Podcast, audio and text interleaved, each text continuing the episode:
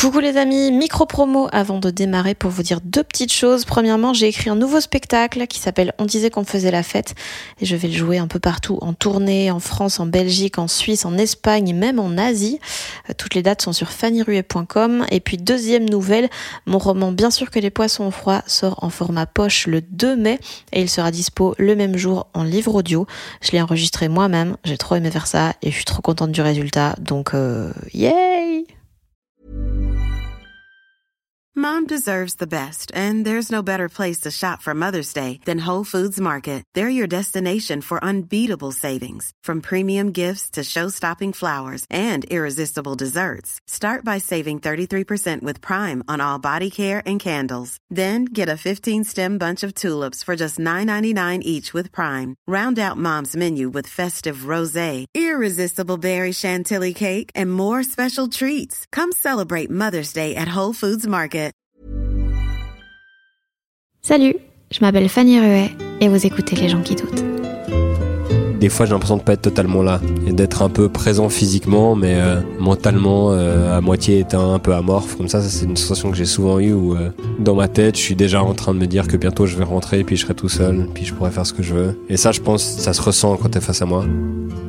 On sort tout doucement de confinement, donc ça veut dire que je peux retourner enregistrer des épisodes sans risquer un petit incident de type décès.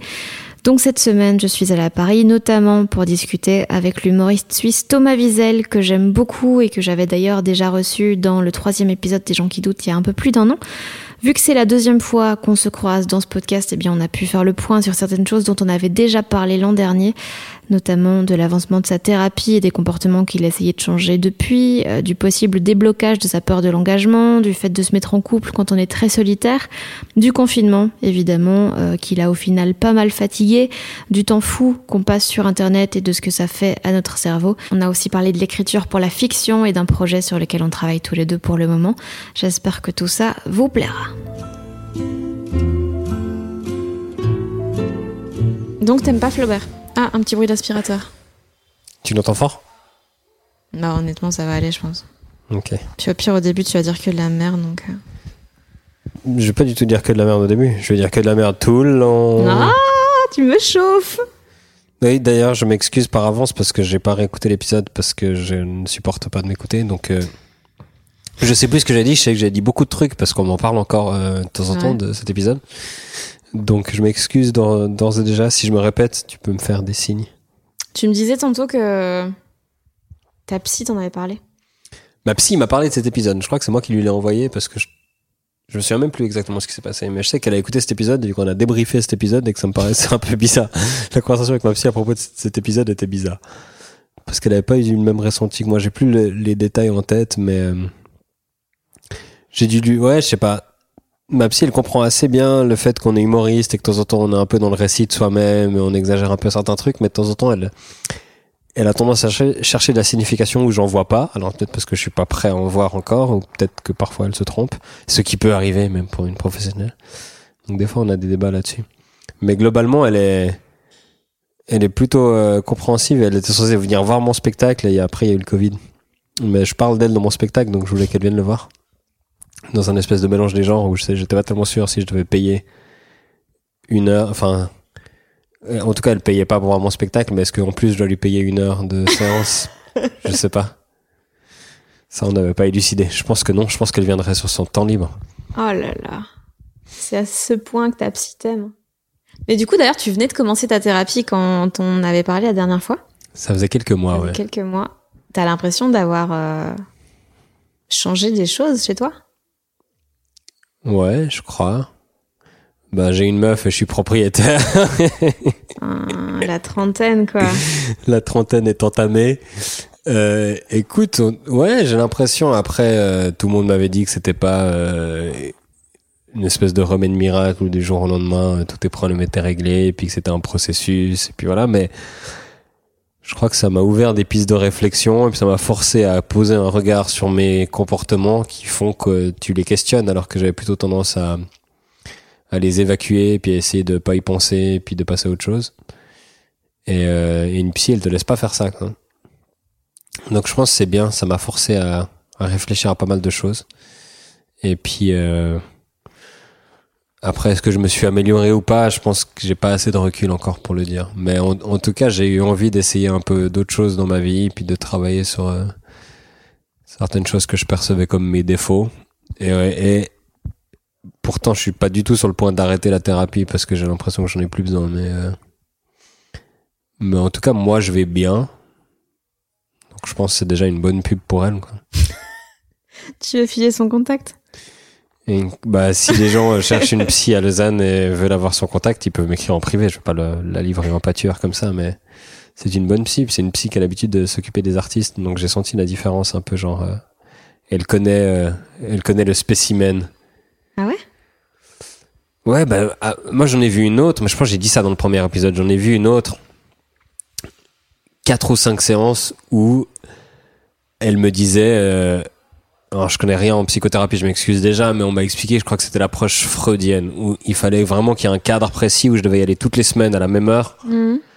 Euh, et puis c'était mon créneau, donc elle, tous ses patients, elle les voyait toutes les semaines à la même heure. Et donc elle avait un nombre de créneaux fixes. Une fois que tu prenais un créneau, tu y allais jusqu'à que t'arrêtes.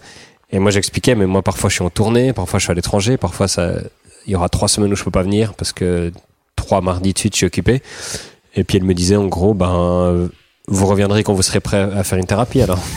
Disais, mais je, je bah, ok, donc je reviendrai pas en fait. Donc elle, euh, ça a pas joué. Puis celle d'après, celle que j'ai maintenant, elle me disait, ah, bah, on s'écrit. euh, Si vous voulez venir, vous me demandez quels sont mes dispos, et puis je vous dis, puis je viens. Donc c'est très, euh, c'est beaucoup plus fluide quoi. Et dans sa façon de de gérer les gens entre guillemets, c'est différent quand ça, quand, enfin quelqu'un de doué avec les artistes comme tu disais? Bon, en tout cas, pour moi, ça a beaucoup mieux convenu. Euh, celle d'avant, euh, par exemple, elle faisait un truc que je détestais au début de la séance, c'est qu'elle s'asseyait, puis elle me regardait, puis elle attendait que je parle. Ah. Puis moi, comme j'ai un esprit un peu contrarien, je voulais pas lui donner satisfaction de commencer à parler en premier. Donc t'avais un espèce de truc de où après je réalisais quand même que j'étais en train de payer pour les deux minutes de silence qui étaient en train de s'écouler. Donc je finissais par parler, mais il y avait des trucs un peu des techniques de psy qui me paraissaient un peu plus genre peut-être caricaturales ou en tout cas un peu euh, sorties des manuels pour me Mhm. faire parler ou et puis je sentais que par exemple quand je lui parlais de de trucs un peu plus clichés genre le décès de ma mère ou le fait que mes parents avaient eu des euh, des problèmes de couple à un moment donné, je voyais qu'elle notait des trucs frénétiquement, genre ah c'est là que ça va se jouer, puis qu'il y avait un truc un peu genre des réflexes un peu psy qui, qui me heurtaient au lieu d'essayer de comprendre exactement ce dont je parlais. Et tandis que celle que j'ai maintenant, j'ai l'impression qu'elle est un peu plus à l'écoute, puis elle n'hésite pas à parler elle, et ça, ça me rassure beaucoup parce que de temps en temps, t'es là, bah moi je dis un truc, puis elle elle parle, puis c'est une conversation, puis c'est pas genre. T'es sûr que c'est pas un podcast que vous faites? Mais c'est peut-être un podcast, ouais. Ça se trouve, elle a des milliers d'abonnés. Parce que des fois, je sors des phases assez marrantes. non, mais écoute, la psychothérapie continue, quoi. Ça me... C'est un bon investissement que je fais, je crois. Ça me coûte assez cher parce que c'est pas remboursé, Mhm. mais que j'ai l'impression que c'est un bon investissement. Et que je prévois de continuer. Toi, ça fait combien de temps, t'avais dit? Ça fait deux ans et demi, je pense. T'as commencé la psy en même temps que l'humour. Bah ouais. non, j'ai commencé ma psy avant l'humour. Ouais, mais pas beaucoup avant, alors. Non. Elle a créé un monstre. Mais il paraît qu'il y a beaucoup d'humoristes qui n'osent pas aller en se disant que si ils résolvent leurs problèmes, ils auront plus euh, la force créatrice. Ouais, mais non, mais en fait, je pense que tu peux te dire ça assez légitimement pour euh, les antidépresseurs. Euh, même si, voilà, moi, ça n'a pas du tout Que- été le cas. Que mais tu voilà. prends, Oui. on le dit, On le dit, dénonce, mhm. euh, mais la même psy... si ton entourage n'est pas au courant. Ah oui, c'est vrai, j'ai dit tantôt que ma mère avait appris dans le podcast que je prenais des antidépresseurs. voilà, la communication en famille, c'est la clé. Voilà. Euh, Voilà, mon père a appris beaucoup de choses en écoutant l'épisode du podcast où je figure aussi, donc euh, je sais de quoi tu parles. Il a appris quoi? Bah je sais pas, il m'a pas fait un débrief euh, spécifique, mais c'est vrai que c'est rare dans des situations familiales de passer deux heures à parler de toi, donc euh, j'ose imaginer qu'il y a certains détails ou épisodes ou aspects de ma vie que j'avais jamais abordé avec lui. Mm. Mais tu dis les antidépresseurs parfois ça te Ben, change la... tu, tu peux ressentir la tristesse un peu moins fort et peut-être être moins moins dans l'analyse permanente et tout ça. euh, donc les antidépresseurs, je peux comprendre qu'on se dit ça. Maintenant, la Mm. psy, justement, ça te force un peu à remettre en question certains de tes comportements et aller justement plus dans l'analyse et dans ouais dans l'auto-analyse. Donc je pense que c'est justement pas mal pour le stand-up si tu veux avoir de la pertinence sur toi-même, sur tes comportements, sur euh, les, les modèles dans lesquels t'évolues, quoi. Ouais. Ouais, moi, j'avais pas cette peur, alors, de me dire que peut-être que ça allait me rendre moins drôle. Honnêtement, au pire, je me disais, si je suis heureux et que je suis plus humoriste, bah, Bah ouais, c'est tant bien. pis, quoi. Oui, c'est un peu une préoccupation de, de gens qui vont quand même relativement bien, quoi. Ouais. Parce que si, si t'es vraiment en dépression, tu te poses pas la question de ouais, mais est-ce que je saurais encore écrire? Juste, t'es plus capable d'écrire. Donc, dans tous les cas, Oui, je pense que c'était bien de commencer cette thérapie avant d'être en dépression. Mais elle me posait la question de, bonjour. pas de problème. Euh, bah, si on dérange personne ici, on peut rester ici. Ok. merci. Cool.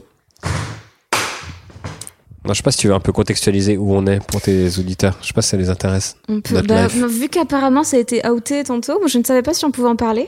Alors, je crois que oui, c'est sur Instagram, c'est sur Ouais. les Instagram. Donc on est, on est à Paris dans. Quoi Je tousse quand tu dis Paris. Pardon. C'est les allergies. On est euh, à Paris dans les bureaux de, de- Des des, filles filles du kiosque qui produit une série sur le stand-up qui sera publiée sur Netflix dans Inch'Allah un an et demi.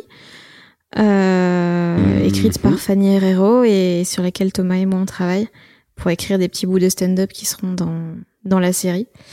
Et, euh, et donc voilà, c'est la première fois que tu écris pour de la fiction. Ouais. Et là, on a fait 7 heures de brainstorm, quoi, 6h30 de brainstorm Ouais. toute la journée. Et on fait ce podcast après, donc c'est pas impossible qu'on soit un peu euh, mouliné et qu'on dise un peu n'importe quoi. Yes. Mais ouais, c'est marrant parce que en même temps, c'est de la fiction qu'on écrit, mais c'est tellement proche de nos vies que j'ai l'impression que c'est un espèce de demi-pas hors de ma zone de confort que j'aurais Mhm. peut-être pas osé faire si c'était de la fiction sur un thème totalement différent parce que moi je suis jamais très à l'aise quand il faut faire quelque chose de nouveau. Mais là, comme c'est un nouveau, un peu familier, habituel, je trouve que c'est assez intéressant. En plus, il s'avère que ces temps, on n'a pas trop le droit de travailler, notre boulot habituel. Mhm. Donc ça tombait assez bien en termes chronologiques aussi. Et, euh, et on est, au début, j'étais plutôt négatif à me dire, bah non, c'est pas pour moi, je sais pas faire. Pourquoi?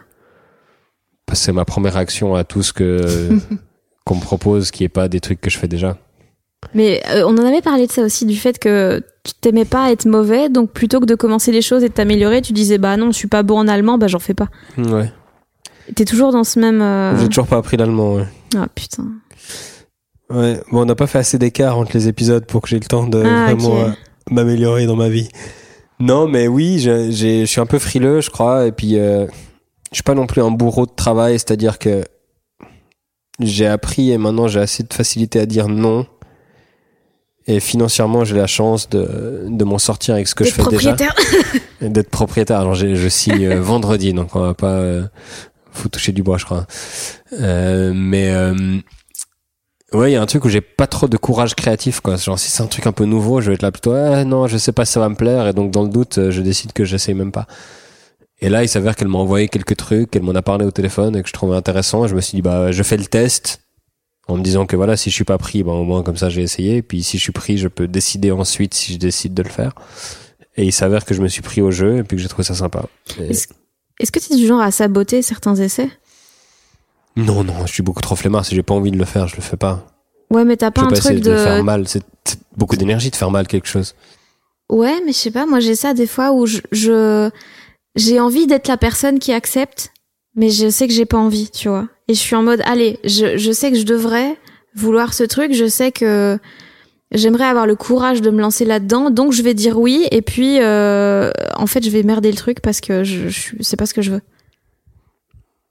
Moi, ça m'arrive sur le plan sentimental. ça. On embrasse donc ta meuf. ah non, alors je parlais au passé. Attention, attention, tu vas me créer des problèmes maintenant. Ouais, de toute façon, elle va le- écouter l'épisode d'office. Le Thomas d'avant. Ah, je sais pas si elle va écouter l'épisode, je pense Si pas. ta psy et ton père l'écoutent, j'espère bien que ta meuf va l'entendre. Mais ce que j'aime bien avec ma, avec ma meuf, alors c'est tout nouveau, hein, il faut le dire, c'est pour ça que j'en, j'en parle un peu avec des pincettes, c'est que ça fait un mois là maintenant. Euh, enfin, Vous un mois. tenez la main et tout? Ça fait 29 jours. Euh, on se donne la main, ouais. Mais elle s'intéresse pas tant que ça à mon travail et je trouve ça un peu rafraîchissant. Elle a vu mon spectacle et je crois qu'elle était agréablement surprise, ce qui est à la fois le reflet de mon talent et de ses basses attentes sur ce que je faisais. Je pense honnêtement que c'est ça. hein. C'est qu'elle s'attendait pas à ce que ce soit ouf parce que bah tu vois elle aime pas l'humour ça l'intéresse pas. Elle me dit qu'elle me suivait sur Instagram mais qu'elle ne s'intéresse pas trop à la politique l'actu donc une bonne partie de mes blagues elle lisait même pas parce qu'elle s'en foutait. Et du coup euh, je crois qu'elle était agréablement surprise de passer un bon moment. Donc j'ai quand même le, la satisfaction de savoir que je la fais rire bah, dans le privé euh, heureusement et puis euh, au niveau professionnel aussi mais il y a pas le truc où enfin je peux vraiment quand j'ai fini de travailler et que je suis avec elle bah y a ça revient pas quoi. Il y a pas. C'est presque un peu rafraîchissant qu'elle s'en foute. J'ai pas encore tota-, totalement analysé ce que ça me faisait, mais surtout, en fait, c'est difficile à dire parce que bah, depuis qu'on se voit, je travaille quasi pas. Enfin, je travaille sur les réseaux, mais je fais pas mon vrai travail. Donc c'est une période un peu particulière où j'ai pas les spectacles, où je rentre à chaque fois euh, de, de n'importe quelle ville au milieu de la nuit. Enfin, donc c'est un peu tout ça est un peu en suspens et je sais pas comment ça sera une fois que la vie euh, normale reprend, si elle reprend un jour, parce que pour nous c'est un peu entre guillemets encore. Mais euh, ouais, c'est euh, c'est rigolo d'être en couple, moi je trouve. Mais tiens, on en avait parlé la dernière fois. Moi, j'ai ma dernière relation monogame exclusive au sens strict du terme, ça datait de 2012. Donc, Putain. ouais. Donc là, je revis des trucs où j'ai de nouveau 23 euh, ans. Et alors j'en ai 30 aujourd'hui parce que chaque pour toi 23 c'est avant-hier donc ça te fait pas trop ça mais il y a un, espèce de truc où ouais, je, tu revis des sensations, puis des situations, puis des émotions que t'as plus vécu depuis longtemps, puis t'as une espèce de nostalgie, puis en même temps plus de maturité maintenant, plus vécu de choses entre deux, donc c'est bah, c'est passé les débuts aussi de nouveau, mais c'est assez euh, c'est assez curieux et intéressant, je trouve. Et cool de de vivre de nouvelles sensations ou de revivre euh, un peu des sensations similaires, je trouve ça cool parce que j'avais un peu l'impression d'avoir fait le tour de ce que je pouvais vivre avec mon mode de vie, un peu de ne pas s'impliquer émotionnellement dans quoi que ce soit. Je crois que j'en étais. Bah, c'est pour ça que j'ai commencé la thérapie euh, à la base. C'est que j'ai l'impression que j'avais envie de débloquer un peu les sentiments. Et euh, c'est en voie de, peut-être, dans l'épisode 3. Oh là là On fait du teasing.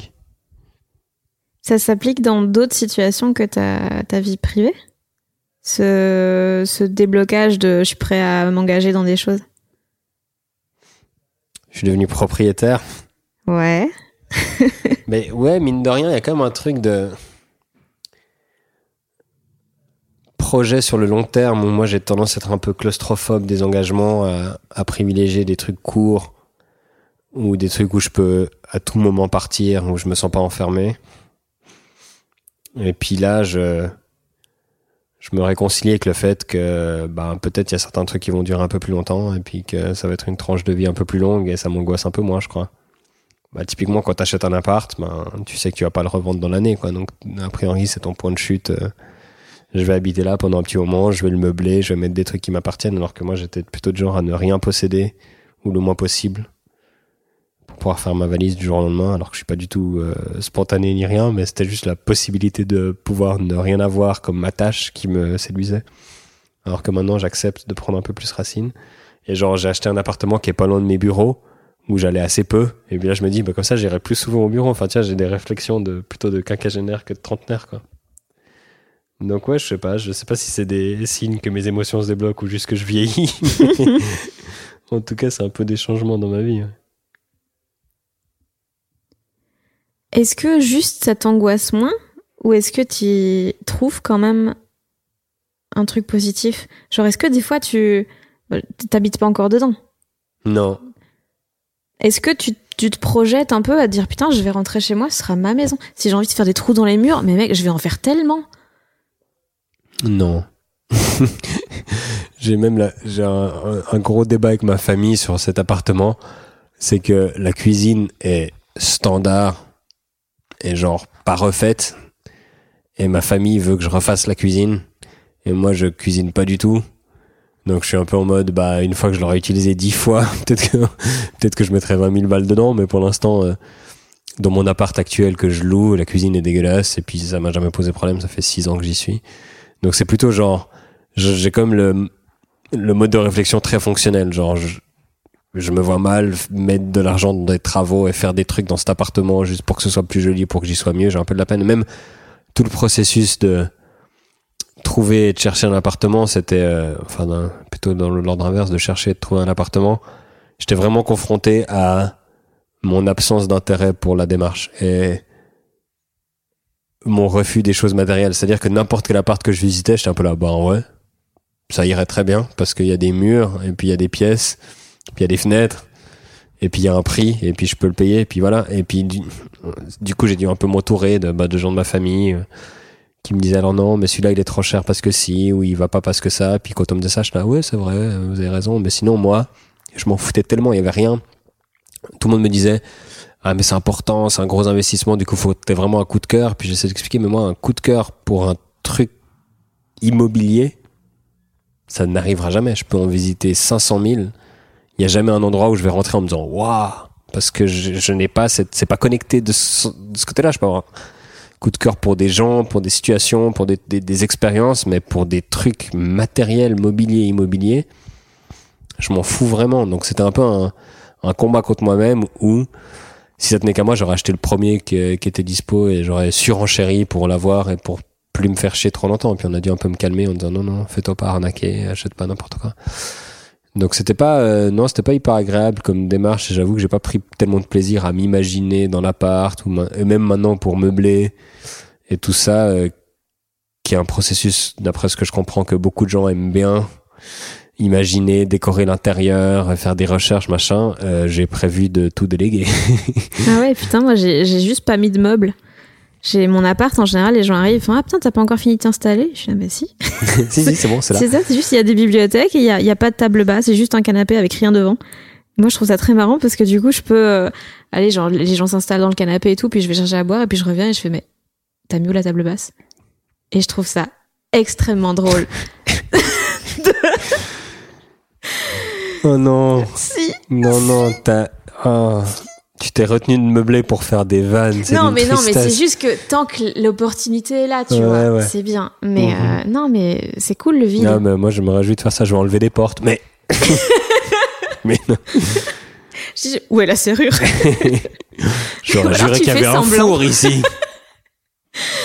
Mais euh, mais non, mais c'est cool de contempler le vide, je trouve justement, de voir. euh, j'aurais pu mettre quelque chose et je l'ai pas fait. Hmm, je comprends que t'es des antidépresseurs. Le jugement, c'est le jugement. Peut-être que si t'en prenais à dire ça, on dirait plus de choses. Euh, Non, c'est pas, c'est pas l'inverse. Si.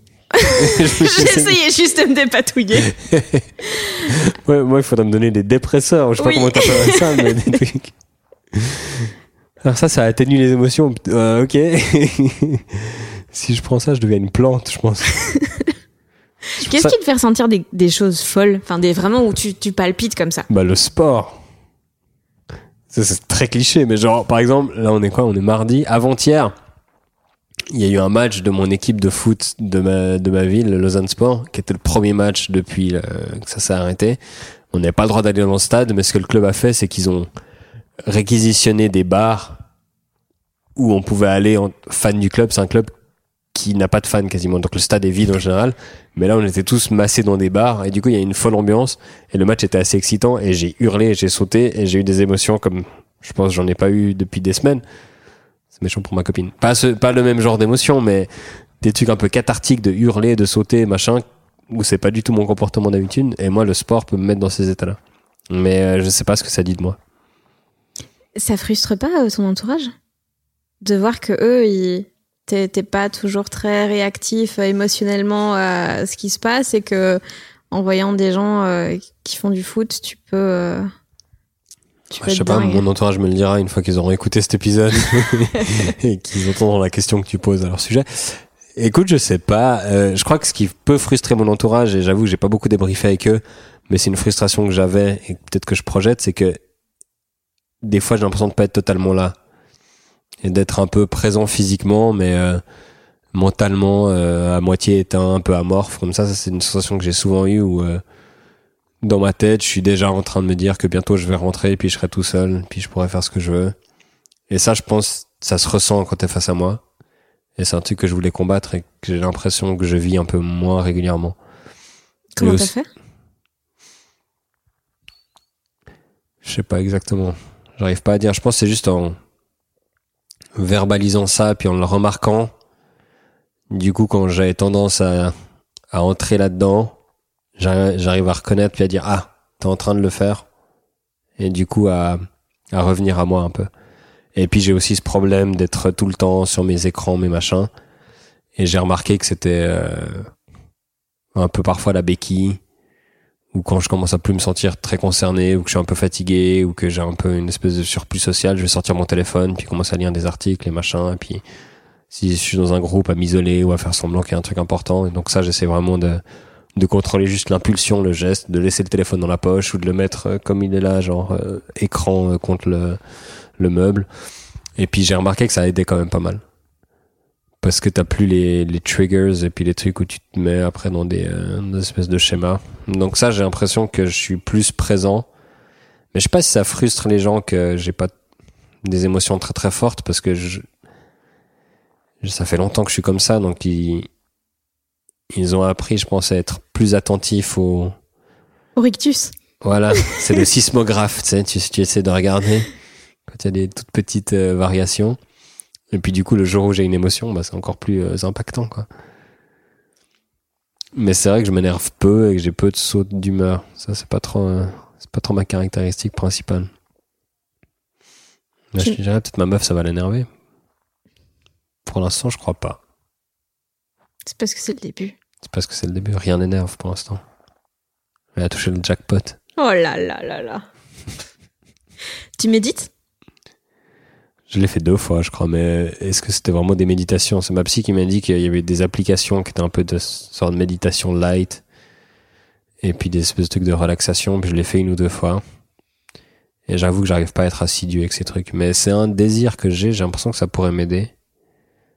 Mais que j'y suis pas encore. Toi, tu fais, hein? Ben euh, là, j'ai repris un petit peu juste pour m'aider à dormir. Juste pour me Ah ouais? focaliser sur un truc et comme ça, je pense pas et donc je m'endors. Ah, c'est pas mal.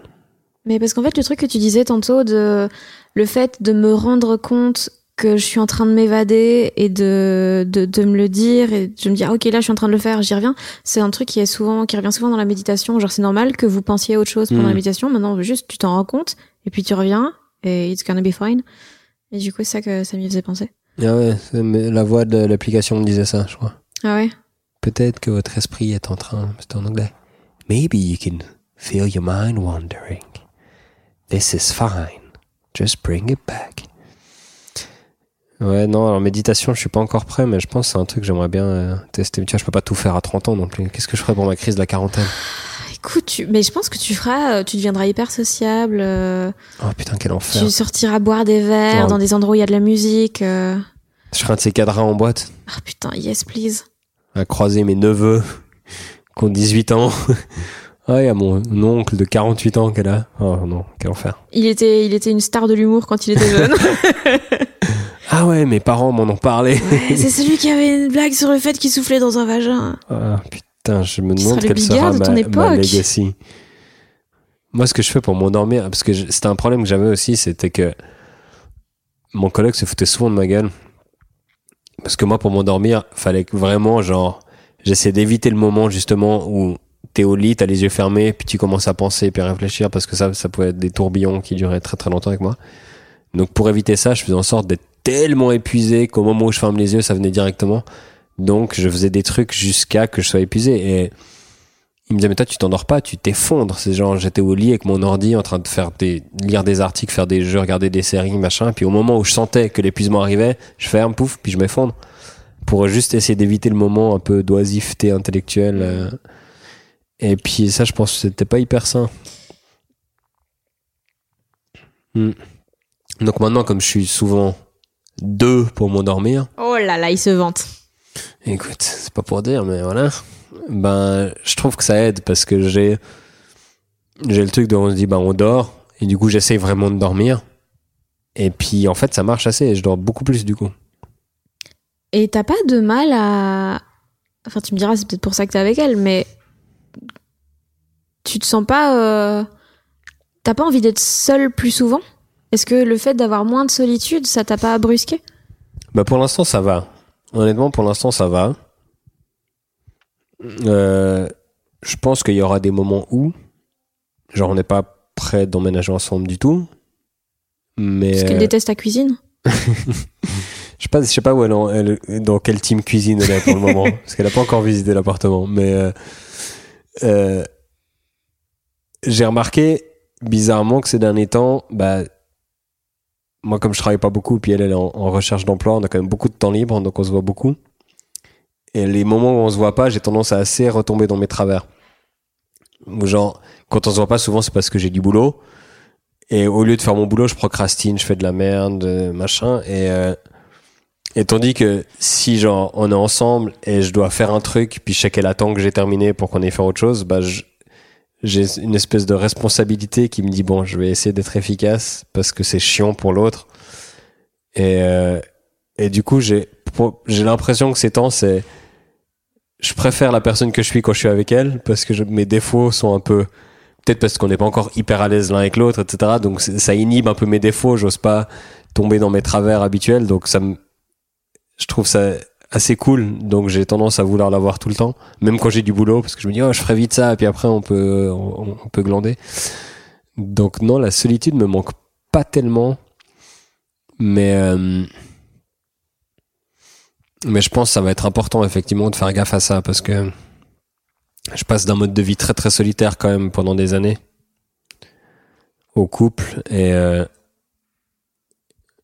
et il faut faire un peu gaffe de pas euh, brûler le truc par les deux bouts quoi comme on dit.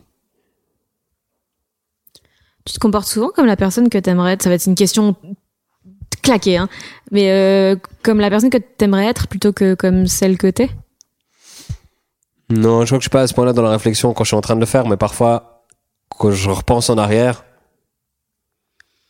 à des moments, je suis là, bah là, j'ai trouvé cette journée cool, comme on était les deux, comme ça s'est passé. Et puis parfois, quand je suis seul, puis je suis à la fin de la journée, je suis là, mais qu'est-ce que t'as foutu aujourd'hui? Et c'était quoi cette journée gâchée de merde où t'as Mhm. rien fait de ce que tu voulais faire et puis t'es pas heureux?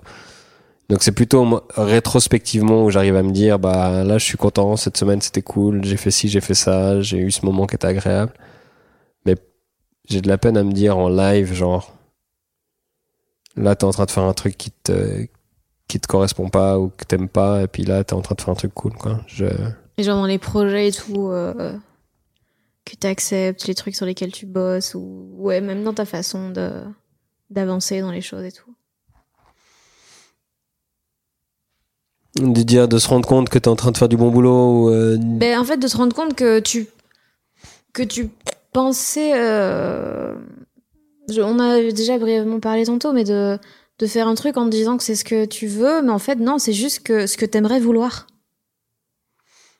Ça, j'ai l'impression que je l'ai vécu, genre, dans ma première relation quand j'avais 17 ans. J'ai ce souvenir très fort que j'avais envie d'être en couple et d'être amoureux, et que je faisais tout comme, et qu'à un moment donné, je me suis réveillé, puis j'étais un peu là. En fait, t'as envie très très fort, mais pour l'instant, les sentiments suivent pas. J'avais pas encore réalisé à quel point c'était les sentiments le problème, et pas la personne en face. Et du coup, j'avais eu un espèce de vent de panique, puis de rétro-pédalage, où j'avais peut-être un peu trop rétro-pédalé, donc j'avais saboté ce truc. Mais euh, je crois que pour répondre à ta question, je suis pas encore tellement sûr de la personne que je veux être. Et du coup, au moins, ça règle ce problème-là en en créant d'autres, mais euh, je crois pas que j'ai ce problème-là parce que j'ai aucune idée de ce que je fais, quoi. Ça, t'angoisse pas de pas. T'as pas des modèles ou des gens où tu te dis, voilà, dans 10 ans, moi, je vais être cette personne, en fait. Assez peu. Même pas des basketteurs. Ouais, le problème des basketteurs, c'est que je commence à être plus vieux qu'eux Oh, fuck.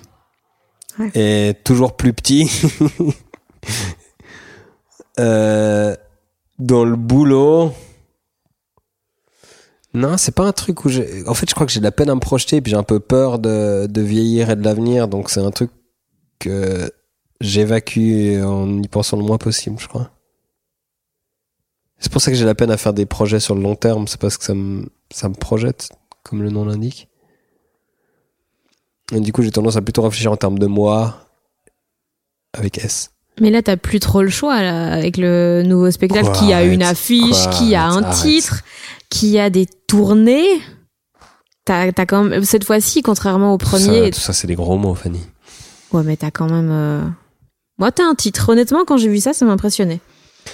C'est vrai qu'il y a un titre à ce spectacle. Mais euh, dans ma tête, c'était je le fais le plus court possible en termes de tournée pour pouvoir écrire le suivant, passer à autre chose. Ou si l'envie d'après n'est pas un spectacle, pour pouvoir faire mon projet suivant. J'avais pas envie d'être coincé avec ce spectacle trop longtemps. Et ensuite, il y a un truc qui s'est passé qui s'appelle le coronavirus. Qui fait que je dois me le taper un an supplémentaire probablement. Passe à repousser tellement de dates qu'on n'arrive pas à tout caser. Mais euh, ouais, c'est assez une angoisse. Je t'avoue que quand j'ai commencé ce spectacle, puis que mon manager a commencé à m'envoyer des mails en mode euh, alors en avril 2021, puis tu vois, on était euh, genre juin 2019, je la mets non. Ah ouais, en avril 2021, peut-être que je suis mort. Enfin, il y a pas de, pour moi, il y a pas de 2021 qui tienne. Donc ça, c'était vraiment. Il n'y a pas de 2021. Non mais j'ai dû lutter contre moi-même. Dès que je voyais un truc avec 2021, j'étais là, je suis pas d'accord. Je sais pas, j'aurais plus envie. Parce que j'étais en train d'écrire des blagues. Donc certaines, tu vois, j'étais en fin de rodage de spectacle. Il y a certaines que j'avais depuis un an, j'en avais déjà marre. Et on me parle de deux ans plus tard. Alors que deux ans pour un spectacle, c'est rien. Bah pour un spectacle, mais pour moi, Ouais, c'est et, et ça m'est arrivé hein, dans ma carrière, Dieu sait, de faire des blagues pendant quatre ans, mais de savoir que je vais devoir les faire, c'est très différent, tu vois. De me dire ce spectacle, il doit garder cette affiche, ce, ce titre, machin, et du coup cette trame, et puis ce spectacle, cette identité, pendant cette durée-là, de le savoir avant, ça m'angoisse fort. Après, si je me retourne, puis je vois que ça fait quatre ans que je joue et que j'ai du plaisir, je vais être là, ah, trop bien, mais qu'on me l'impose, enfin, que je me le suis autant imposé, hein, personne me force, mais il y a un truc un peu dans l'obligation de faire un truc qui me donne envie de moins le faire que si je le faisais un peu petit à petit. C'est juste un gros casse-couille. Bah ouais. Ça, je crois que c'était clair pour tout le monde. Oui. Mais par exemple, tu vois, bon, il y a un truc qui me casse les couilles dans mon spectacle, c'est que je parle beaucoup du fait que j'aime bien être chez moi, que j'aime bien ne rien faire, que j'ai un peu ce C'est tempérament-là. devenu tellement mainstream Et ça, ça me saoule tellement ça. Parce que c'était un peu un truc genre, ah, regardez comme je suis bizarre, moi je fais ça. et là, maintenant, tout le monde va être là, bah ouais, moi aussi je l'ai fait pendant trois mois, connard. Je- donc ça, ça m'énerve, je dois un peu le réécrire. Mais du coup, ouais, ça, ça a pris une dimension un peu différente. Mais typiquement, moi j'adorais être chez moi, j'adorais rien foutre. Et au moment où on m'a dit, euh, bah et maintenant vous devez tous rester chez vous à rien foutre, ça m'a posé un espèce de problème. Quoi. Il y a un truc genre, ouais, mais me dis pas ce que je dois faire, que je faisais déjà depuis cinq ans. Donc je pense j'ai un esprit un peu débile de... T'avais envie de faire quoi? Mais c'était même pas clair, genre juste pas ce qu'on me disait. Juste autre chose. Madame la psy de Thomas, qu'en pensez-vous? Mais typiquement, tu vois, j'étais en conf... ah, faut que j'arrête de toucher ce truc. J'étais en confinement chez mon père. J'aime bien que les gens sachent pas de quoi tu parles. non, mais c'est pas ce que vous croyez, c'est un espèce de truc un peu rond. Ça fait du bruit, ça, si je touche là Non, Ok. Euh, c'était le- l'enregistreur. Et sa bite. J'ai deux mains. Et j'étais en confinement chez mon père et, et sa femme, et il y a eu un espèce de truc où donc tous mes spectacles étaient annulés, Mhm. tous mes mandats l'étaient aussi, enfin il y avait plus rien de professionnel que je devais faire. Et je me suis retrouvé dans une espèce d'hyperactivité professionnelle où je bossais du matin au soir, bénévolement pour les réseaux sociaux, à faire des vidéos, à faire des trucs. Je faisais du sport tous les jours, je bronzais, enfin j'avais un, une- un nombre d'activités genre... Déjà, le fait que tu considères bronzer comme une activité de Non. travail, ça en dit long sur ce que tu fais de tes journées d'habitude. Non, mais c'était plusieurs catégories, Fanny. c'était pour dire que, par exemple, je réfléchissais, genre, là, je dois écrire, bah tiens, je vais le faire dans le jardin pour bronzer en même temps. Il y a des trucs, genre, je sais pas comment dire, mais ça me correspondait tellement pas d'habitude où j'essayais de rentabiliser les, moments et puis d'être efficace comme ça. Et puis, j'ai été plus productif que jamais au moment où on m'a dit que c'était ok de glander et que tout le monde allait glander. C'est là que je suis devenu le plus productif. Donc, je sais pas ce que ça dit sur moi, mais c'est un peu bizarre. Et là, depuis que les gens ont repris le travail, j'ai envie de glander, mais tellement fort. Là, ça fait un mois où je me dis, ah, je prendrais bien genre trois mois off. Pile quand ça reprendra les spectacles, je suis là, oh, vous savez quoi, je suis un peu fatigué. Il était dans quel état ton cerveau pendant le confinement, du coup? Mais il était un peu sursollicité, je crois, parce que en plus, moi, comme je suis débile, je me suis donné un peu un espèce de rôle en mode, euh, ah, il faut que je divertisse les gens. Hmm, ça, c'est Les ton gens côté ont grand besoin de moi. prince. Ton côté Robin des Bois. Ouais. Nous a-t-on dit aujourd'hui? Ah, je sais pas qui a dit ça, ouais, mais j'avais l'impression qu'il y avait une espèce de, de projecteur avec mon logo en mode bas de signal. Genre, c'était tellement débile. Il y a des journées où je me sentais mal parce que j'avais pas fait de blagues pour les gens. Alors que personne, tout le monde s'en bat les couilles que je fasse des blagues ou pas, à part moi. mais j'avais intériorisé un, un espèce de truc de les gens sont- chez eux, ils s'ennuient et faut leur donner du contenu pour qu'ils se divertissent. Puis du coup, je j'en faisais une chier, j'en faisais sans doute trop. Et puis aussi l'histoire qu'en Suisse, on a moins d'humoristes, encore moins qui s'occupent de l'actu. Donc j'avais l'impression que si je le faisais pas, il y allait avoir un espèce de manque, tu vois, un espèce de un aspect qui serait pas couvert parce que telle conférence de presse de notre conseil fédéral ne serait pas décortiquée, euh, machin. Donc je me sentais un peu là, le- je sais pas, une espèce de mission nationale. C'était ridicule. Mais du coup, je bossais beaucoup. J'ai bossé beaucoup et je pense que en fait c'était ma façon de de gérer euh, les angoisses et l'incertitude et, et le fait que professionnellement c'était la merde.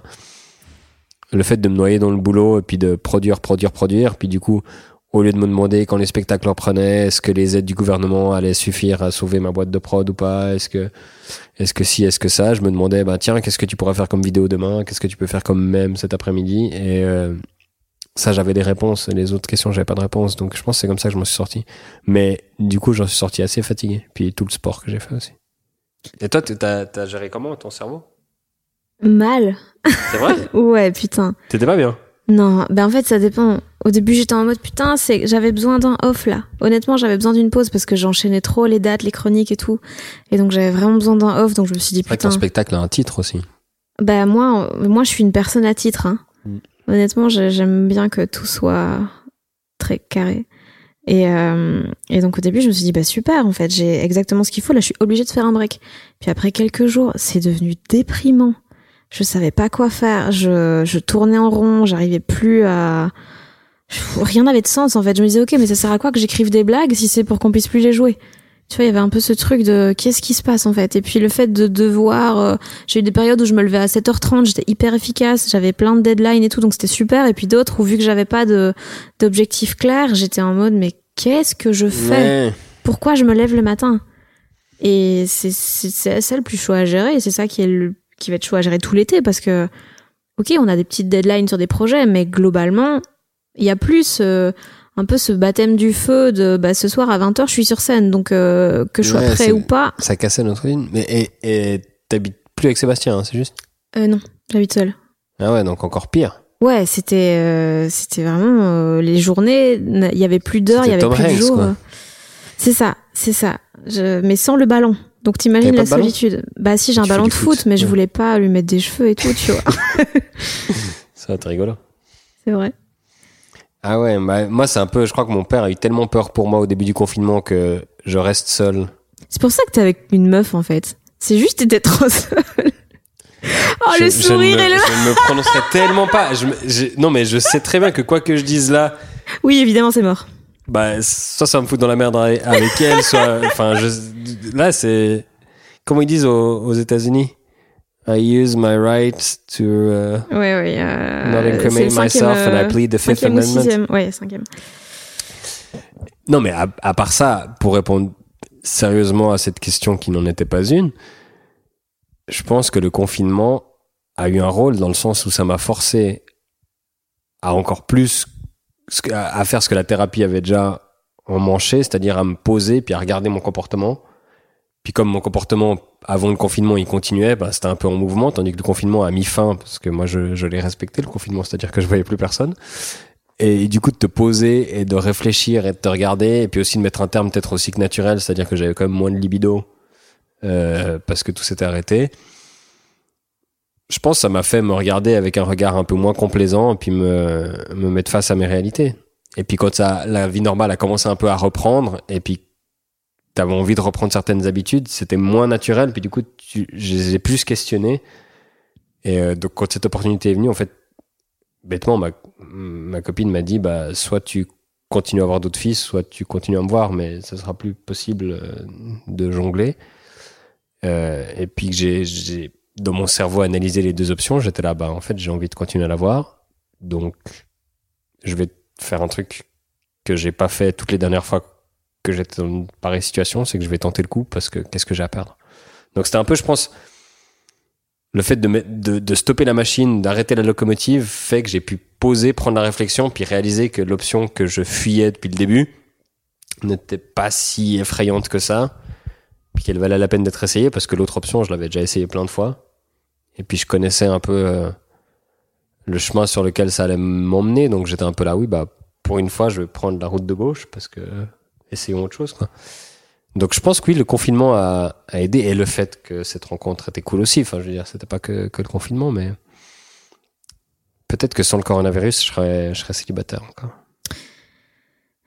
Beaucoup s'en mordent les doigts. D'abord les morts, maintenant Thomas. et ça t'a fait prendre conscience de quoi d'autre euh, dans tes comportements?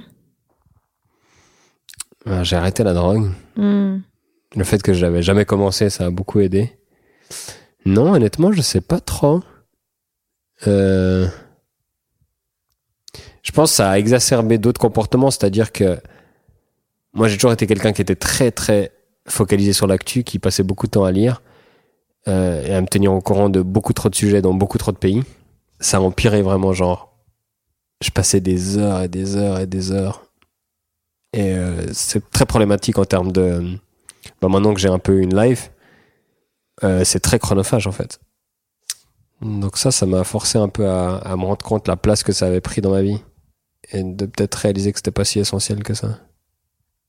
C'est quand même un- une manière de procrastiner qui est très classe. Ouais, je sais pas. Je sais pas, c'est. Non, parce que tu, tu te leurres en te disant que c'est un peu pour le travail. Mais c'est quand même classe de s'informer. C'est pas genre euh, je suis sur Pornhub pendant 4 heures par jour, c'est problématique. C'est genre je m'informe sur des choses euh, d'actu, politique, machin, sportive.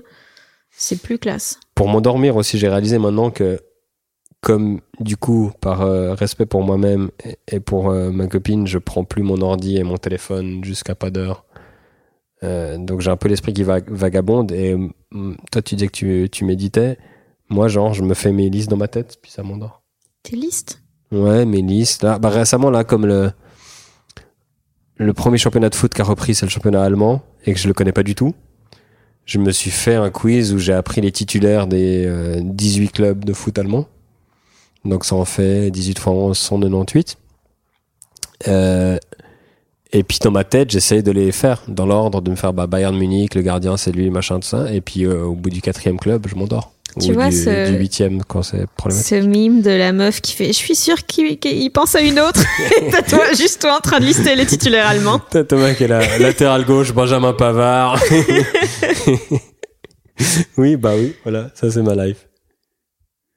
Les villes des États-Unis, enfin des conneries, des trucs to- totalement inutiles, mais ça, ça me cadre un peu le cerveau, ça j'ai continué à faire. Ouais.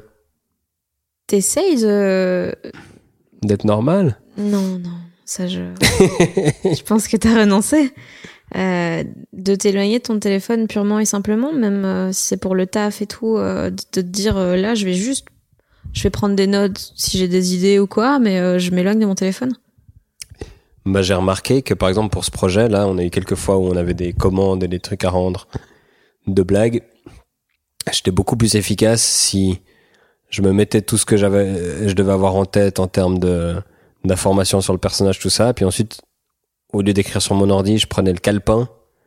J'allais genre sur le balcon ou j'allais loin de mes appareils et que je passais pas longtemps, mais genre une demi-heure, 45 minutes à juste gratter, à noircir des pages, un peu en mode écriture automatique. Et puis qu'après, je les ramenais à l'ordinateur et je les tapais au propre, et je les formatais, machin. Puis là, à ce moment-là, parfois, je rajoutais encore des blagues. J'étais genre huit fois plus efficace que dans le même laps de temps si euh, j'ouvrais un document Word et puis j'ouvrais 14 onglets euh, de Google Chrome ou, euh, ou sur mon téléphone. Donc oui, je pense qu'une des solutions, c'est physiquement éloigner mes, mes objets du diable qui sont mon téléphone et mon ordi. Bah, typiquement, aujourd'hui, j'ai pas pris mon ordi parce que je savais que si je me disais, bah, je vais prendre des notes, et puis tout à coup j'ai le wifi qui se connecte, puis j'ai internet, bah il y a des moments où j'aurais juste commencé, quelqu'un euh, aurait parlé d'un truc que j'aurais commencé à googler, puis après j'aurais cliqué sur des liens, puis après sur Wikipédia, machin, et puis j'ai un cycle d'attention trop court en fait pour Mhm. pouvoir euh, le soumettre à des tentations, donc après j'essaie de de le domestiquer comme ça, mais oui, je pense que c'est une des solutions. Est-ce que t'as l'impression que tu penses moins? Oui. Oui, oui, bien sûr. J'ai l'impression que ça hypnotise un peu mon cerveau et que ça le, ça le fait ronronner un peu, puis ça le, ça l'enferme dans des schémas qui, qui m'empêchent de confronter certaines choses. ouais. Et que la créativité, c'est parfois justement tourner en rond et, et buter sur des trucs et puis t'ennuyer.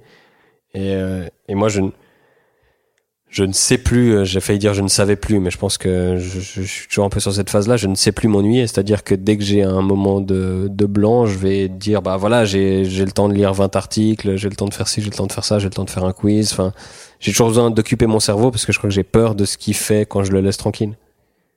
Et, euh, et dans, ce- ouais, mon téléphone et mon ordinateur me foutent les boules pour ça, j'ai l'impression qu'ils ont vraiment attaqué le problème qui les a créés, c'est-à-dire que d'avoir un cycle d'attention court me fait aller sur mon téléphone et mon ordi qui eux-mêmes raccourcissent mon cycle d'attention. Genre, Hmm. si je regarde maintenant par rapport à il y a 10 ans, j'ai l'impression que je ne parviens plus à me concentrer aussi longtemps qu'avant. Genre, les études maintenant, ce serait inenvisageable d'être assis pendant je sais pas combien d'heures à écouter quelqu'un d'autre. Maintenant, genre 5 minutes, je n'y arrive pas. Donc, et ça, je suis persuadé que c'est des années et des années d'utilisation impulsive de, de, de mes appareils électroniques, puis de swipe, puis de trucs où tu as beaucoup d'informations qui chassent d'autres informations.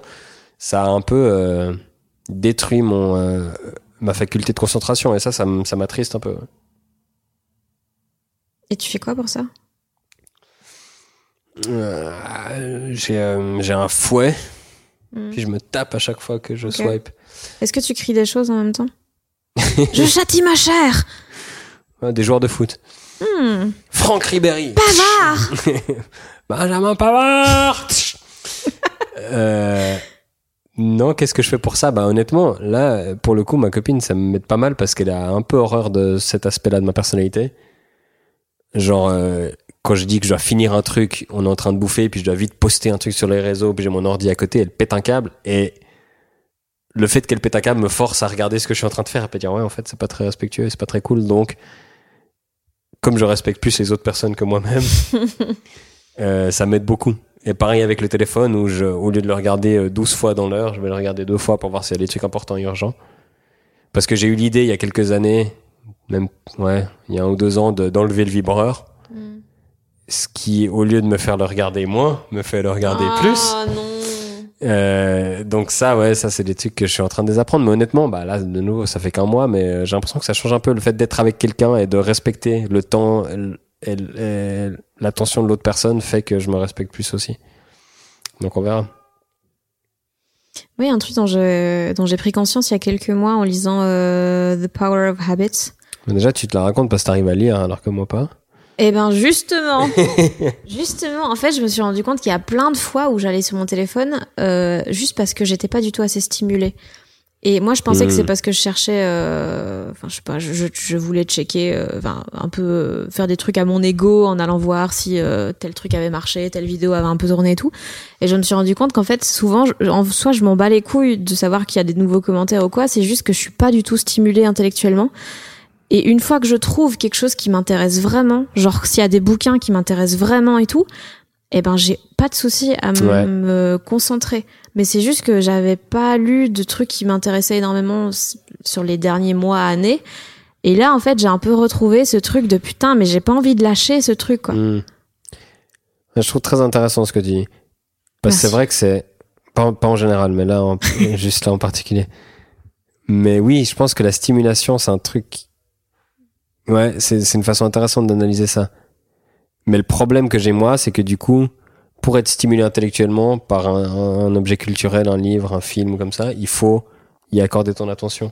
Mm. Et moi, j'avais tendance à même pas arriver à ce stade. Un bouquin, j'ai de la peine à entrer dedans assez pour qu'il me stimule. Et du coup, après, c'est le- c'est l'engrenage où je prends mon téléphone parce que je suis pas dans le bouquin.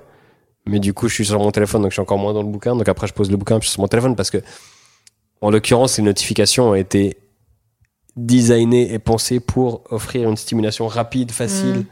Qui demande pas d'effort de ta part et qui, du coup, peut rendre un peu addictif. Donc t'as quand même les notifs. J'ai pas toutes les notifs, mais j'en ai quelques-unes, ouais. Mais elles vibrent pas. Mais Putain, moi c'est le mal. Moi, je les ai enlevés il y a deux ans, deux ans et demi. Non, depuis que tu prends les antidépresseurs, comme par hasard. Voilà. On Et y c'est revient. Tellement une libération de plus. Mais genre même WhatsApp et J'ai juste euh, WhatsApp et euh, message SMS, c'est tout. Ok. Et c'est tellement mieux de pas être euh, parce que je lisais les trucs genre apparemment quand t'es euh, euh, comment on dit? Quand ta concentration est cassée et que tu es sur autre chose, il te faut 23 minutes pour te reconcentrer, pour te remettre dans le truc. Et euh, Moi, je suis déconcentré toutes les 5 minutes. Donc, si je fais le calcul, t'es en négatif en termes d'attention. C'est pour ça que Je tu sais train- pas lire Thomas. je suis en train de me reconcentrer de 2007. Et, euh, et le fait de pas avoir de, de choses qui viennent à toi. Je perds mes mots. Après cette journée, je n'ai plus de vocabulaire. c'est vrai que c'est beaucoup des trucs de un ou deux, une ou deux syllabes là que tu utilises. Oui, oui, mais je, je vraiment, je n'ai, plus de vocabulaire. Pas avoir de trucs qui viennent à toi, c'est dire quoi? Mais de d'avoir. Allez, comme en marketing, quand tu. Des stimuli. des, ouais, des stimuli euh, qui te dérangent dans ce que tu fais. Il y a plus rien qui vient te déranger. Il faut que tu ailles toi chercher l'information. Ouais. Euh, et le fait de plus avoir ça, c'est quand même vachement chouette. Mhm. Non, c'est vrai que je pourrais faire encore ce pas. Mais je crois que j'ai j'ai pas beaucoup plus de notifs. J'ai mail. Toi, t'as pas les petits mails, le petit chiffre non, mais j'ai enlevé. Et puis j'ai les DM Instagram. Ah, mais ça, c'est le mal. Mais j'en ai pas beaucoup. Ah oui, c'est vrai. Moi, j'en ai plein. J'ai plein de gens qui veulent euh, Qu'est-ce qu'ils veulent m'inviter au restaurant parce qu'ils me trouvent naturel parce que j'ai des boutons. Ça, c'est vrai que c'était assez classe comme approche. Moi, il y a un truc qui m'a vexé. Je sais pas si faut- c'est bien d'en parler dans un podcast, mais je sais que j'ai eu tendance parfois dans mon humour, surtout dans les années euh, un peu de mes débuts, mais comme ça reste sur Internet, les gens ils ont toujours l'impression quand ils regardent un sketch que tu viens de l'écrire, à faire un peu des blagues sur le fait que j'avais peu de succès avec les filles et tout ça, et puis à faire des blagues d'autodérision sur mon physique. Et euh, et du coup, les gens ont l'impression que je ne m'estime pas du tout. Et que je galère tellement que je suis prêt à accepter n'importe quoi. Et des fois, on, on m'approche avec un dédain et un espèce de truc où je suis presque vexé de genre, mais vous, enfin, non. Des fois, il y a des trucs où je me dis, bah, la nana, elle- la nana m'écrit, parfois c'est des mecs aussi, mais c'est un peu plus rare. Mais euh, elle m'écrit comme si, euh, je caricature, mais comme si c'était à Libéry, puis que j'étais un, un pecno dans la rue, puis qu'elle me rendait le service de m'envoyer un message pour m'offrir un verre, et puis que genre, y a même pas genre l'once d'une possibilité que je puisse refuser ou ne pas être intéressé. Tu vois, il y a un, un espèce de truc de, de posture et de niveau. Je mais franchement. Et puis après, tu regardes la meuf, puis c'est, c'est pas à Libéry. À la limite, si c'est à Libéry, je veux bien enterrer ma fierté et puis dire, bon, allez, pour l'expérience. Mais euh, des fois, t'es là, mais. En fait, on fait des blagues, mais ça veut pas dire qu'on a aucun amour propre et qu'on peut, genre, être juste. euh, à disposition des gens qui ont l'impression de faire une BA. Des fois, j'ai l'impression que le- on m'utilise pour dire bah moi je le trouve pas deg lui. Alors, alors je veux bien me sacrifier. Désolée, mais pas assez BG. Ouais, bon, je crois qu'elle avait 12 ans celle qui avait écrit ça. Drôle mais pas assez BG, désolé. Ça, Le désolé, c'est la meilleure partie Incroyable, du commentaire. incroyable. Mais aussi on Thomas Wiesel, on dirait pas un djihadiste mal formé. Ça j'avais bien aimé. Je Mais vois- ça, mais ça, je trouve ça, c'est trop absurde pour moi. Oui, parce que je, mais- je vois pas la forme en fait. Mais tu vois, moi je pense que j'ai essayé d'analyser ce commentaire. Je pense que c'est. Tu vois, genre les Bretons qui s'appellent Maxime, puis qui font allégeance à Daesh, puis qui partent en Syrie. Et puis du coup ils deviennent Abou al-Bretoni, ou je sais pas quoi. Enfin, tu vois, ce- cet Ouais. archétype un peu du mec sans amis, ou qui a une enfance un peu difficile, puis qui se retrouve euh, dans le djihadisme, et puis qui du coup a une barbe un peu mal assurée, avec un peu des trous. Euh, je pense que c'est à ce genre de djihadistes qui font référence. Ok. Mais c'est un peu de niche, j'avoue. Oui. Et le vocabulaire est peut-être pas bien choisi. Je pense que lui aussi, il était en fin de journée. Alors si tu vois l'orthographe, ça fait un moment qu'il était en fin de journée, lui, je crois. il était comment ton ego pendant le confinement? Ça allait parce que vraiment, en termes de fréquentation des réseaux sociaux, etc., surtout au début du confinement, j'ai pris une chier. Et du coup, euh, les commentaires, les likes, les abonnements, les partages, euh, les, les remerciements, ce qui n'est pas habituel comme humoriste. Moi, j'avais beaucoup de euh, merci d'être là, merci de nous divertir. Du coup, j'avais un peu l'impression, c'est ça qui a, je pense, euh, enflé mon sentiment d'auto-importance. On avait l'impression d'être utile pour les gens et du coup, euh, mon ego se portait vraiment très bien. Et, euh, et même du coup, c'est un peu dif- difficile cette période où la vie normale reprend pour tout le monde et qu'on n'a toujours pas le droit de faire des spectacles, qui était quand même le truc qui remplissait notre faille narcissique le plus. Ces applaudissements et ces rires et cet amour du public, des gens qui payent pour te voir. On n'a plus ça et on n'a plus non plus le truc de les gens se connectent sur nos comptes parce qu'ils sont bloqués chez eux, ils ont besoin de se marrer. Donc on a, on- là, on a vraiment l'impression d'être inutile. quoi. Parce que toi, t'as eu, des problèmes de- de- d'amour propre pendant le confinement? Euh, Non, ben en fait, moi, je... Oui, mais pas vis-à-vis du stand-up. C'était un peu une période chelou et euh, enfin personnellement un peu compliquée. Et du coup, là, je me suis retrouvée euh, toute seule chez moi pendant deux mois à devoir juste être face à euh, mes problèmes et euh, et à me prendre une introspection de mais euh, est-ce que tout ça a du sens? Est-ce que je ferais pas semblant? Est-ce que je suis capable d'être seule? Enfin, de- Et puis le verdict? T'as pris un chat? Euh, Ce qui est quand même une solution de facilité, d'après C'est moi. un de- aveu d'échec, hein, de s'en remettre au monde animal qui n'a pas le droit de donner son, son Ah, avis. mais honnêtement, j'étais contre. Hein. T'étais contre prendre un chat? Ouais. T'étais contre prendre le chat que t'as pris? Oui. Mais non, en- de manière générale, je suis contre les gens qui aiment trop les animaux.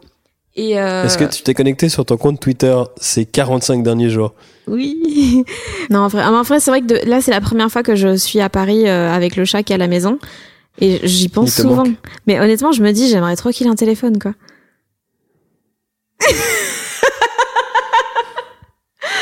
J'ai besoin de temps pour cette phrase. Ah, mais il pourrait me donner des petites nouvelles. De quoi? Qu'est-ce qu'il qu'est-ce qu'il te dirait? Mais je sais pas, mais oui, je sais. Bon alors Timothée, déjà tu l'as appelé Timothée Chalamet, ça je pense que les gens le savent s'ils t'écoutent, mais c'est quand même un truc qui mérite d'être mentionné. Alors Timothée, t'as fait quoi aujourd'hui? Bah comme d'hab, rien. Cool, merci. Chaud? Mais non, mais juste pour voir s'il va bien, tu vois.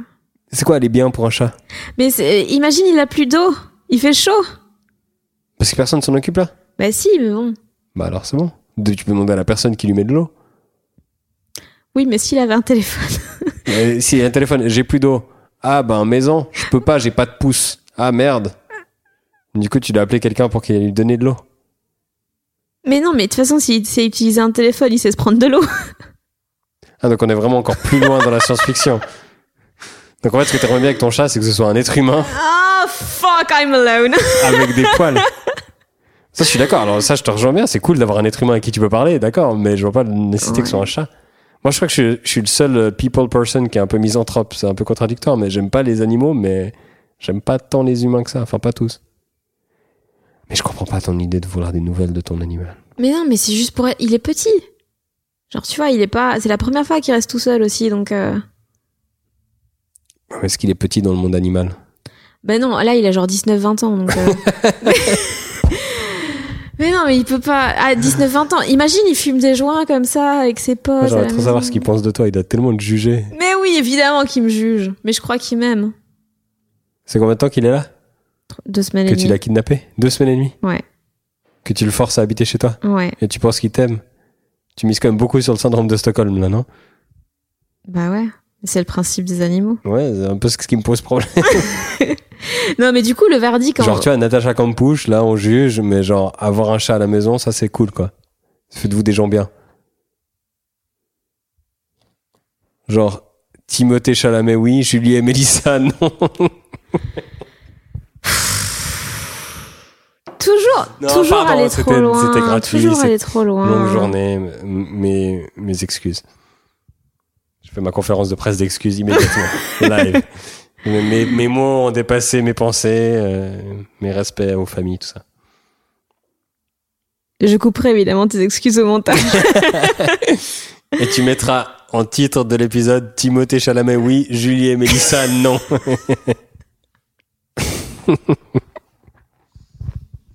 Est-ce que tu veux rester là-dessus? Ah, c'est horrible comme fin. Est-ce que tu trouves que c'était assez bien pour toi, Thomas? Mais tu sais que moi, je suis pas du tout perfectionniste. Je sais. Est-ce que c'était bien pour toi, Fanny Ruet? Moi, tu sais, j'avais pas d'attente de toi. Non, arrête, c'est faux. Ouais, c'est faux. J'espère que cet épisode vous a plu. Si c'est le cas, n'hésitez pas à laisser des étoiles et à vous abonner via iTunes, Spotify, Deezer, YouTube ou n'importe quelle plateforme de podcast. Il y a pas mal d'autres épisodes disponibles avec notamment Flaubert, Adrien Méniel, Kian Kojandi, Sophie-Marie Larouille, Eva Bester et plein d'autres humoristes, auteurs ou artistes dans pas mal de disciplines différentes. Et si vous aimez ce que vous entendez, eh bien vous pouvez aussi soutenir les gens qui doutent via Patreon en donnant la somme de votre choix. Toutes les dates de spectacle de Thomas se trouvent sur thomaswiesel.com et n'hésitez pas à le suivre sur les réseaux sociaux. Il y est très comique, j'ai mis tous les liens dans la description. Et finalement, si vous voulez être tenu au courant des prochains épisodes des gens qui doutent, vous pouvez aussi me suivre moi sur Facebook, Twitter, Instagram en tapant Fanny Ruet. Bisous Ah non, c'est fatigant. Même l'ingé son, à chaque fois que c'est un épisode avec toi, il me dit putain, meuf. À chaque fois, c'est la deuxième fois. Ouais, mais ils sont vraiment longs. Ah ouais. c'est qui Comment il s'appelle ton ingé? Maxime. Et Maxime, je suis désolé. Et je suis désolé tout à l'heure quand j'ai pris l'exemple d'un djihadiste breton qui avait pas d'amis de l'avoir appelé Maxime. Doublement désolé. Je suis sûr que t'es un mec super et que t'as des amis et que t'as pas du tout prévu d'aller en Syrie. Va pas en Syrie, Maxime. Cet épisode a donc été mixé par le fabuleux Maxime Wattieu qui, on l'espère, ne partira pas en Syrie. Mom deserves the best, and there's no better place to shop for Mother's Day than Whole Foods Market. They're your destination for unbeatable savings, from premium gifts to show-stopping flowers and irresistible desserts. Start by saving 33% with Prime on all body care and candles. Then get a 15-stem bunch of tulips for just $9.99 each with Prime. Round out Mom's menu with festive rosé, irresistible berry chantilly cake, and more special treats. Come celebrate Mother's Day at Whole Foods Market.